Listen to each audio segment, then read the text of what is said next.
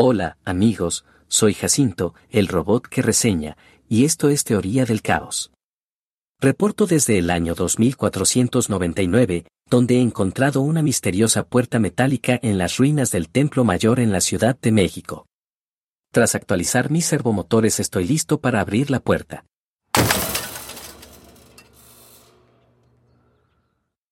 Hay unas escaleras que descienden. Voy a activar mi módulo de visión infrarroja.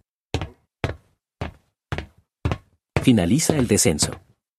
Analizaré mi entorno. Espera un momento.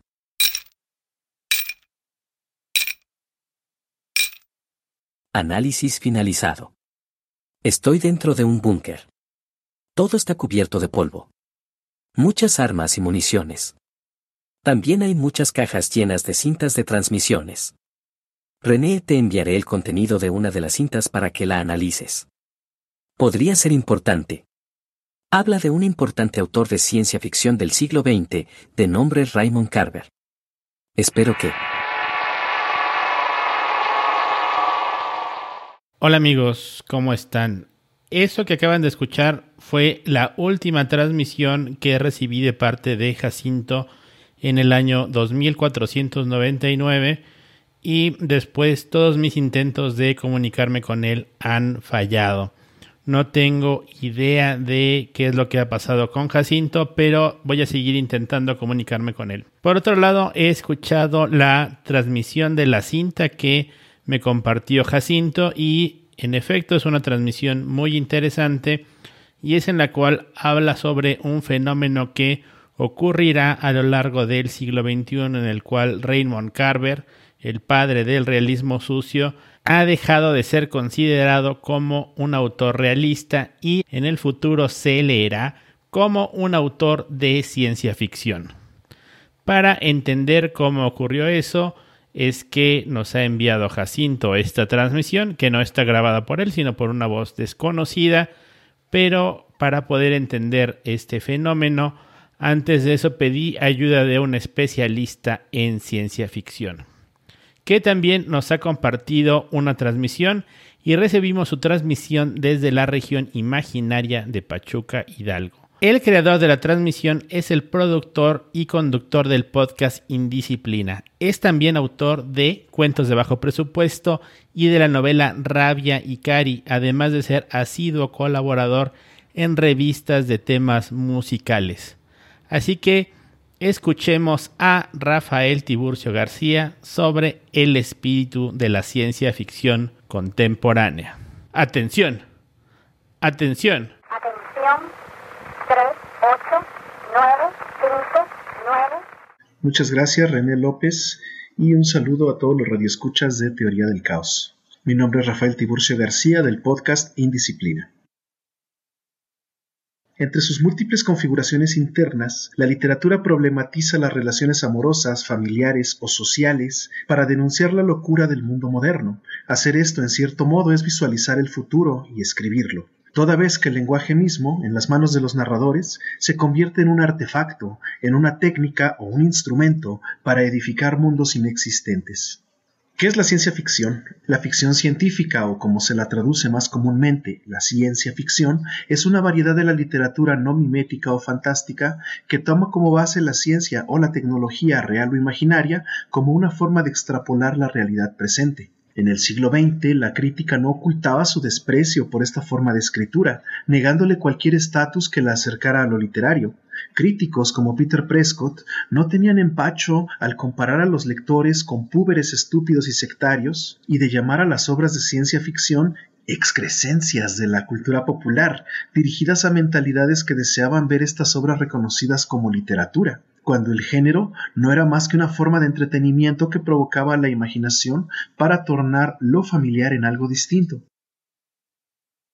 La era dorada de la ciencia ficción, que se considera inicia en 1939 con la revista Astounding Science Fiction, editada por John W. Campbell, con autores como Isaac Asimov a la cabeza, era indiferente a los desarrollos de personajes o a la escritura literaria y se enfocaba más en los argumentos reales y las premisas científicas plausibles. Pero en la década de los 60, una nueva ola de escritores como Philip K. Dick, Ursula K. Le Guin o Samuel Delany comenzaron a mostrar un interés mayor en las posibilidades sociales o psicológicas del género para presentar mundos y futuros que se desarrollaban a partir de estas.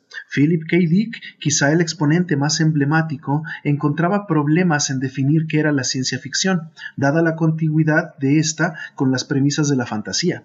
Para él, el núcleo no estaba en el decorado futurista ni en los viajes espaciales, sino en la configuración de mundos ficticios con el potencial de dar paso a acontecimientos coherentes, que no podían existir en las sociedades, pero tampoco desligarse de ellas, de modo que pudieran constituir una creación conjunta entre autor y lector que convirtiera nuestro presente en el contexto o en el pasado en el que ocurrían esas narraciones. Quiero agradecer de nuevo a mi amigo por esa transmisión tan interesante y ahora creo que es momento de escuchar esa extraña transmisión que nos envió Jacinto desde el futuro. Como notarán, la transmisión no es una transmisión en sí del futuro, sino que viene en un formato de cassette, lo cual nos indica que viene de alguna otra parte del tiempo, pero como ya hablamos al inicio de este programa de teoría del caos, habla sobre el cambio en la recepción de Raymond Carver que pasará a considerarse como un autor de ciencia ficción. Así que vamos a escuchar esta transmisión. A finales del siglo XX el escritor Raymond Carver era considerado como uno de los principales exponentes del cuento minimalista, y uno de los padres del realismo sucio. Sin embargo, Estudios más recientes nos revelan que de hecho su obra se enmarca en una de las corrientes de la ciencia ficción. Para explicar este desarrollo, tomaremos como ejemplo el análisis de uno de los cuentos más famosos de Carver. En inglés el cuento se llama La idea, pero en español se tradujo como Habráse visto y está en el libro. ¿Quieres hacer el favor de callarte, por favor? El cuento narra como una pareja espía por la ventana a su vecino, que a su vez espía a su mujer mientras se desviste. Después la pareja va a cenar y la mujer encuentra hormigas en la cocina. Las mata con insecticida y después sueña que las hormigas invaden su casa. La manera en que se analizó este cuento en el siglo XX parte de la relación entre el título en inglés, la idea y las hormigas invasoras. Una idea invade a la pareja y no hay insecticida que la detenga. Con esto ya se puede avisorar que la trama secreta de este texto es de ciencia ficción, pero también es el punto de partida para el análisis del siglo XXI, que parte de comparar a Carver con dos de sus contemporáneos, Philip K. Dick y Ursula K. Le Guin. Tanto Dick como Le Guin cultivaron con éxito la ucronía, el subgénero de la ciencia ficción que ensaya la historia alternativa. Una de las ucronías más famosas es la que explora qué pasaría si los países del eje hubieran ganado la Segunda Guerra Mundial, tema con el que Philip K. Dick ganó el premio Hugo de novela por El hombre en el castillo. Por su parte, Le Guin ensaya la ucronía de ucronías en su novela La Rueda Celeste, en donde un hombre es capaz de cambiar toda la realidad por medio de sus sueños, con resultados cada vez más catastróficos. Por ejemplo, cuando sueña un mundo sin problemas raciales, la piel de todos se vuelve de color gris claro, cuando trata de solucionar la sobrepoblación, una plaga elimina a la mayoría de la humanidad. Los cuentos de Carver, de los que tomamos como epítome habráse visto se insertan en esta misma tradición o cronística, Mientras que Dick ensaya las permutaciones de grandes eventos históricos, y Ursula Le Guin comprueba que no hay diferencias entre utopía y distopía, Carver propone la existencia de individuos, parejas e insectos, con experiencias de vida tan anodinas que sus acciones no alteran de ninguna forma el devenir de la historia mundial. Mientras que en las ucronías de sus contemporáneos un cambio tan pequeño el aleteo de una mariposa provoca un cambio mayúsculo en la historia, en todos los cuentos de Carver aparecen personajes tan verosímiles que nos parecen de carne y hueso, que sugieren una vida tan real como la nuestra y que sin embargo, no tienen el menor efecto en su entorno. Podríamos cruzarnos con ellos por la calle y jamás darnos cuenta que son solo personajes de un cuento. También, podrían desvanecerse tras dar vuelta en la esquina y nadie notaría que se han ido. Así es como ahora se piensa en el realismo sucio como una corriente más de la ucronía, aunque una más cercana del nihilismo lovecraftiano que de la utopía de las películas de superhéroes de la Marvel. Una vez que se eliminó el prejuicio contra la ficción científica, los críticos y lectores comenzaron a notar que la mayoría de los buenos escritores eran en realidad autores de ciencia ficción. Raymond Carver, aunque a la sombra de autores como Philip K. Dick o Ursula Le Guin, se reconoce a la fecha también como uno de los grandes. Si eso no fuera poco, también tenemos que recordar la polémica con Gordon Leach, que para muchos es el verdadero autor o el verdadero artífice detrás de muchos de los mejores textos de Raymond Carver.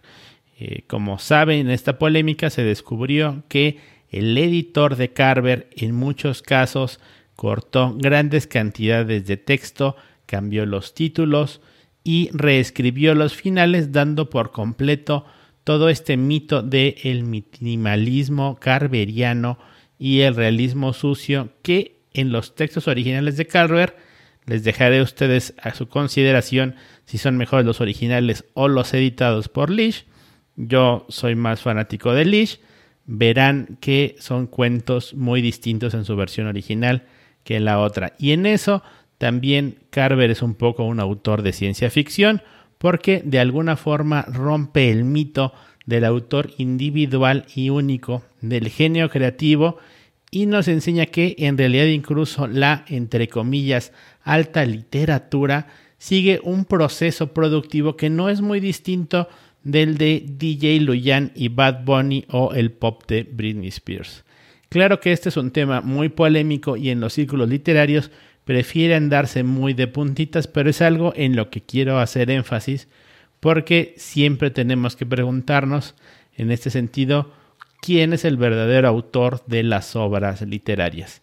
Y para aquellos que piensen que es muy descabellado esta idea de que Raymond Carver se considera un autor de ciencia ficción, también consideren que Roberto Bolaño es uno de sus grandes sucesores, no solo de Raymond Carver, sino también de Philip K. Dick. Sería creo que bastante exacto hablar de que Roberto Bolaño, que también es un escritor de ciencia ficción, por cierto, usó una ética y una estética que está justo a caballo entre Philip K. Dick y Raymond Carver. Pero para hablar más de cómo se va dando este proceso de evolución de la ciencia ficción, los quiero dejar con un poco más de la transmisión que nos envió Rafael Tiburcio García desde la región imaginaria de Pachuca Hidalgo. En los años 80 y 90, la Academia Francesa reivindicó el trabajo de Philip K. Dick, dando paso con esto a una revalorización del género como un fenómeno literario, en la actualidad, los dilemas que la ciencia ficción plantea son valiosos en la alegorización del fracaso de los grandes relatos y de la historia como un sistema para conocer la verdad. Lo real se vuelve maleable y el simulacro lo reemplaza. Pero autores como Alberto Chimal creen que debemos ir más allá, pues las estrategias retóricas del posmodernismo han dejado de tener sentido en un mundo donde corrientes como el feminismo o el afrofuturismo están siendo reivindicadas también, creando sus propios contracánones. La ciencia ficción más tradicional llegó incluso a anular las fantasías utópicas, a rendirse ante la desilusión neoliberal del porvenir catastrófico, tanto en lo económico como en lo ambiental. Occidente dicta la agenda de lo que es y lo que no es ciencia ficción, pero los países del llamado sur global ya no estamos obligados a narrar deficientemente desde su perspectiva. La ciencia ficción de Latinoamérica, por ejemplo, tiene que surgir de las características propias de las muchas culturas que la conforman, saberes, eh, cosmovisiones, tradiciones y mitos, y aprovechar las estéticas barrocas o irregulares o fantasmagóricas, femeninas, mestizas o heterodoxas que nos caracterizan, así como reconocer el poder de la mímesis en la ficción, los ejercicios especulativos en torno a amenazas reales que puedan posicionar al género como un vehículo idóneo para explorar las preocupaciones sociales y personales más profundas. Por eso no es sorpresivo que en el último año haya ocurrido un repunte de la ciencia ficción en África, en Asia o aquí en Latinoamérica desde ópticas feministas, LGBT o étnicas de un corte más optimista y esperanzador, que nos permitan renovar las perspectivas de un género que se antojaba cada vez más pesimista, más masculino y blanco además, aun cuando ya exploraba el reverso del progreso, su corrupción y su despropósito. Por tanto, debemos permanecer atentos ante estos nuevos movimientos que proponen soluciones y respuestas históricas ante las deficiencias del pasado y que pretenden subsanar injusticias. No deseamos que ejerzan a su vez otras formas, sutiles o no, de discriminación e intolerancia. Tenemos que apostar por una ciencia ficción cada vez más diversa. Yo soy Rafael Tiburcio García, René, muchas gracias por la invitación. Hasta pronto. Y eso es todo. Nos vemos la próxima semana con más Teoría del Caos. Teoría del Caos es una iniciativa de investigación subterránea de periodicidad aleatoria de René López Villamar y no tiene redes sociales, patrocinadores, Kickstarter, Patreon, OnlyFans, ni acepta donaciones. Depende por completo de que los eternautas compartan sus transmisiones, les den me gusta, las hagan virales u otro de los mecanismos que los carceleros de nuestra imaginación utilizan como herramienta de monitoreo y control. No permitan que muera la señal. Atención, atención. La contraseña de la semana es hormiga 0, liberación 4.